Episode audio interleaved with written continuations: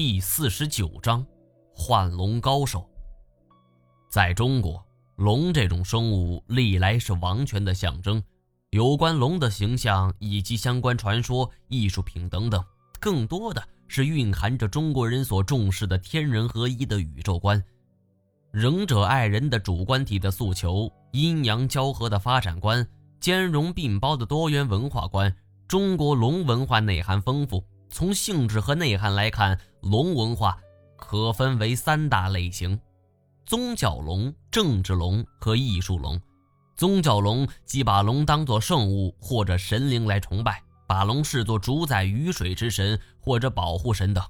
政治龙是统治阶级利用人们普遍崇拜龙的心理，把帝王说成是龙神的化身，是神圣不可侵犯的，用以维护统治。而艺术龙就是以艺术的形式表现对龙的敬仰和崇拜，即以雕刻、塑造、绘画、舞蹈、神话传说、竞技活动等方式来表现龙。而当有关龙的东西或者事物越来越多的出现在我们日常生活当中，就不由得令人渐渐接受了民间传说的说法，甚至在古籍之中，有关龙的记载是不胜枚举呀。尽管他们大多是为了宣扬王权的绝对化而杜撰出来的，但是龙是否真的存在呢？这令我想到了一件事儿，大概是在一九九六年的时候，贵州省安顺市关岭县新铺乡出土了一块化石，化石上静卧着一条龙，形象是清晰明了，龙首上有对称的一对龙角，与神话中的龙是十分的相似。引起了古生物学家的关注。当时我还很小啊，但是长大后读到这篇文章后，还是会很惊讶。记得当时我与二表哥甘小贤还专门去贵州省安顺市兴伟古生物化石博物馆看过这块化石，保存的十分完整啊，总长是七点六米，龙角从头部的最宽处左右两边长出，双角对称，长约二十七厘米。略显弧形，这一对龙角在龙头上翘出，酷似传说中龙的形象。当时馆内解说员还说呀，贵州关岭新铺中的新中国龙化石的龙角为中国首次发现，为古代传说中长角的神龙提供了实物佐证，为龙的形象起源研究提供了新的思路，有重大的科学和历史价值。我和二表哥的行业注定不可能对重大历史和科学价值产生兴趣。只记得二表哥还感慨一句：“这东西要是能活到现在，嗨，咱们干一票就可以退休了。”有了化石的佐证，或许这种头上长角的威猛生物真的在中华大地上存在过。古人对这些传说是非常坚信的。从林林总总有关龙的记载中就能够窥探一二，即便是《本草纲目》这样的医学巨著，也会有“龙者鳞虫之长，王夫言其言有九似，头似牛，脚似鹿，眼似虾，耳拟象，象拟蛇，腹拟蛇，鳞鲤鱼，爪里凤，掌里虎，是也。其背有八十一鳞，具九九阳数，其声如嘎铜盘。”口旁有虚然，汗下有明珠，喉下有逆鳞，头上有薄山，又名齿目。龙无齿目，不能升天，喝气成云，既能变水，又能变火。那么，本就身为古人的刘向，为什么会吃惊呢？这件事情要从很早以前说起了，还有多早呢？就要追溯到上古时期了。相传，在上古时期。起源于黄河中下游的华夏民族夏代，夏帝孔甲帝偶然得到了两条龙，一雌一雄。可是头疼的是，并没有人擅长豢养，于是遍访天下能人，终于是功夫不负有心人呐，终于找到了会豢养的人呐。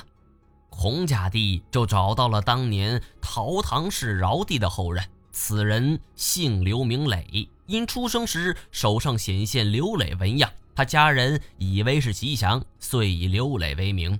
而他也是史学界所认为的刘姓第一人，被后人供奉为刘氏始祖。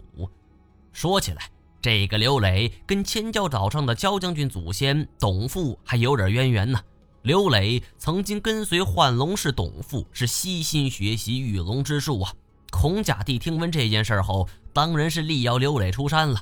刘磊出山，凭借自己的一身本领，是照料两条龙长达七年之久啊。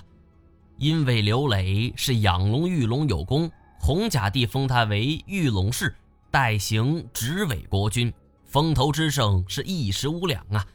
可惜天有不测风云呐！就在刘磊是势头正盛、仕途得意之时，两条龙当中一条雌龙是咽了气儿，这可急坏了刘磊呀！在古代，这足以判一个谢职了。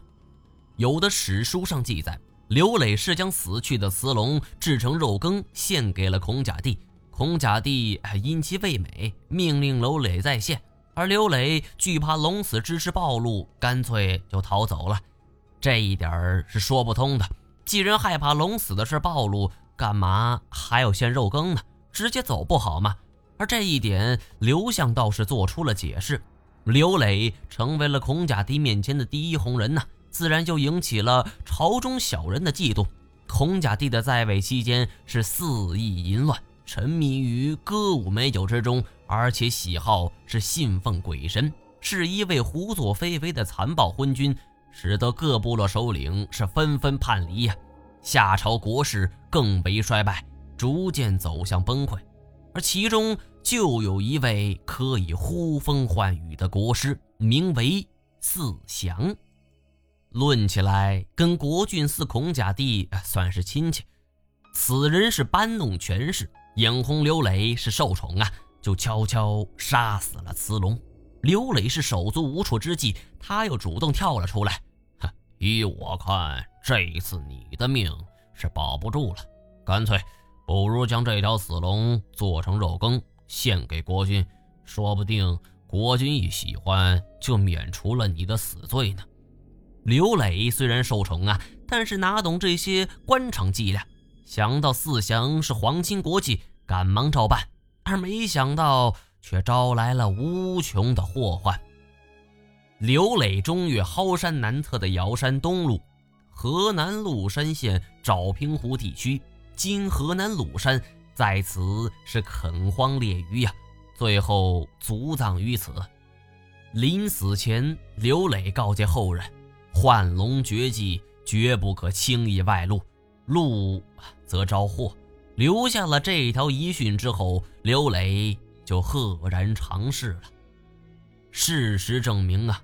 刘磊这句话是对的，因为刘磊走后，孔甲帝又寻到一个名叫师门的养龙高手。师门将那条雄龙养的是精神抖擞，神采焕发。孔甲帝十分高兴，但是师门却性格耿直，常常批驳孔甲帝对养龙是不懂装懂，惹得孔甲帝是时常恼羞成怒，命人就将师门给杀了，尸体。埋在城外远郊旷野。师门死后不久，是天降大雨呀，又刮起大风。等到风停雨止，城外的山林又燃烧了起来。孔甲帝本就是信神信鬼，这一下更加认定是师门的冤魂在作祟，只得是乘上马车呀，赶到郊外去祈祷。而祈祷完毕，孔甲帝登车回城，走到半路，在车中。就黯然死去，也算是昏君恶有恶报的典型了。当然，这都是后话了。而刘向接下来所记述的，则是一个天大的秘密。刘向在书中所言，刘磊正是其祖。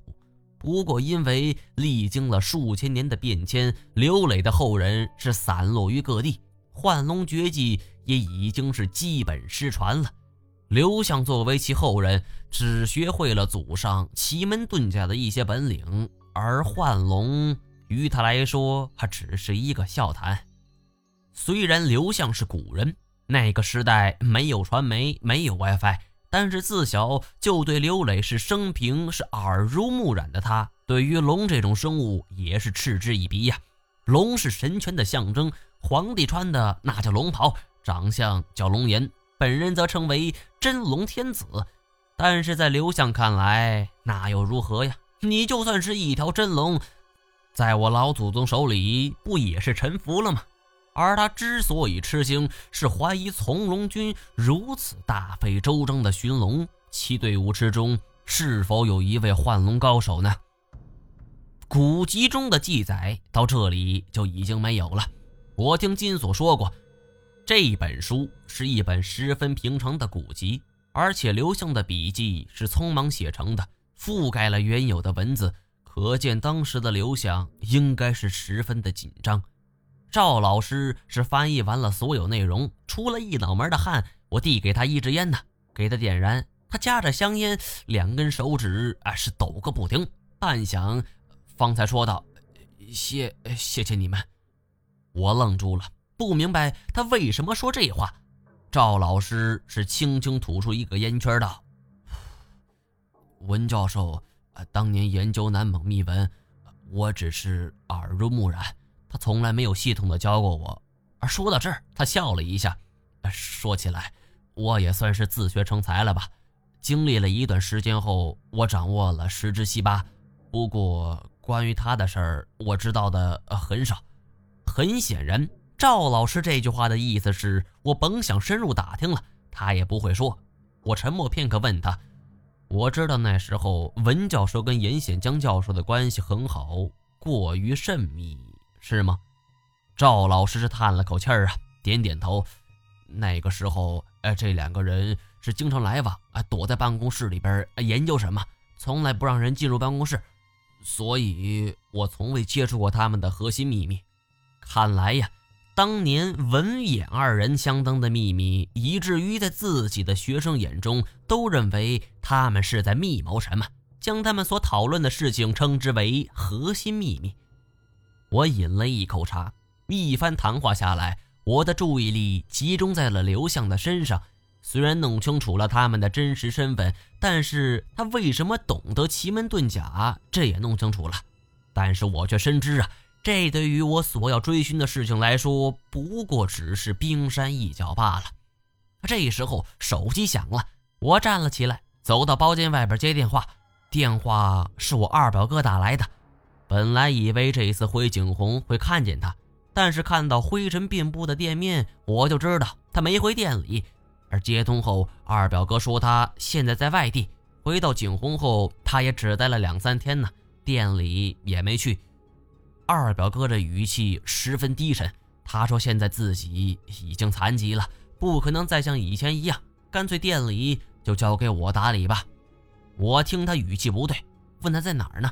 他在电话那头则是苦笑道：“哎，一毛啊，想起以前行里的前辈对我说过，而世事无常，你也别太担心我了。